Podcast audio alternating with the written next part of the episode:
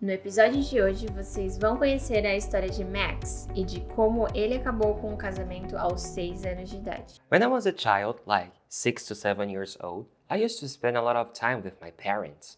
They never cared too much about what they were supposed to say in front of me or not, totally out of it. It was pretty common to get my whole family or most of my relatives at the beach house to spend holidays, such as Christmas and New Year's Eve. There were my parents, grandparents, three aunts, their husbands, and my cousins. It was the best time for me. I had many people to play with, and we had a lot of fun.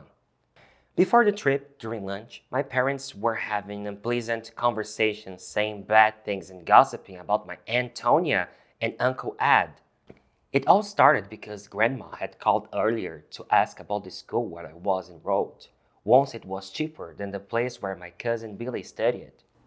My mom told dad that probably they were thinking about changing Billy's school because apparently Uncle Ed, mom's brother, was involved with another woman and was giving money to help her and her son.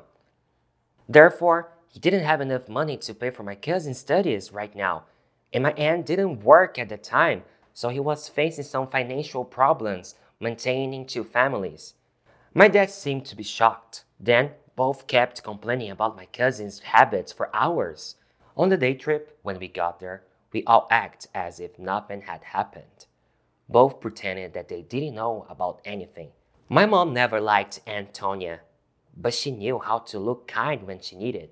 Late at night, my cousins and I were playing some board games when, out of the blue, Georgia suggested we play Truth or Dare. Everything was really funny. We were laughing a lot. But then they challenged me to say something that nobody knows.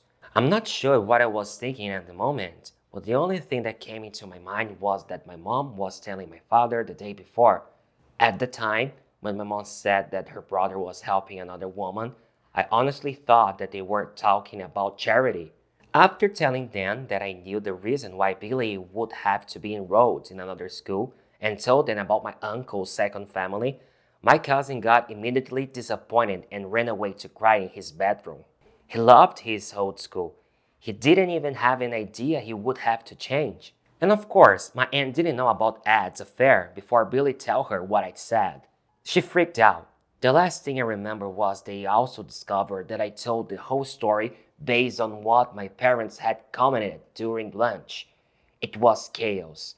My aunt was mad at my mom for having told her about the mistress, and my parents didn't know where to hide. My aunt trying to hit Uncle Ed, and I was grounded for several months for that. Esse episódio foi produzido por Fluency Pass, a única escola do mundo com um ciclo completo para você falar inglês. Gostou? Compartilhe e comente com seus amigos. Quer acelerar sua aprendizagem com conversação ilimitada, aula particular e ainda ter um mega desconto? Acesse o link da descrição e comece agora a jornada da sua fluência. São 7 dias de conversação ilimitada por apenas um real. Siga a gente para a próxima história em inglês. Até semana que vem.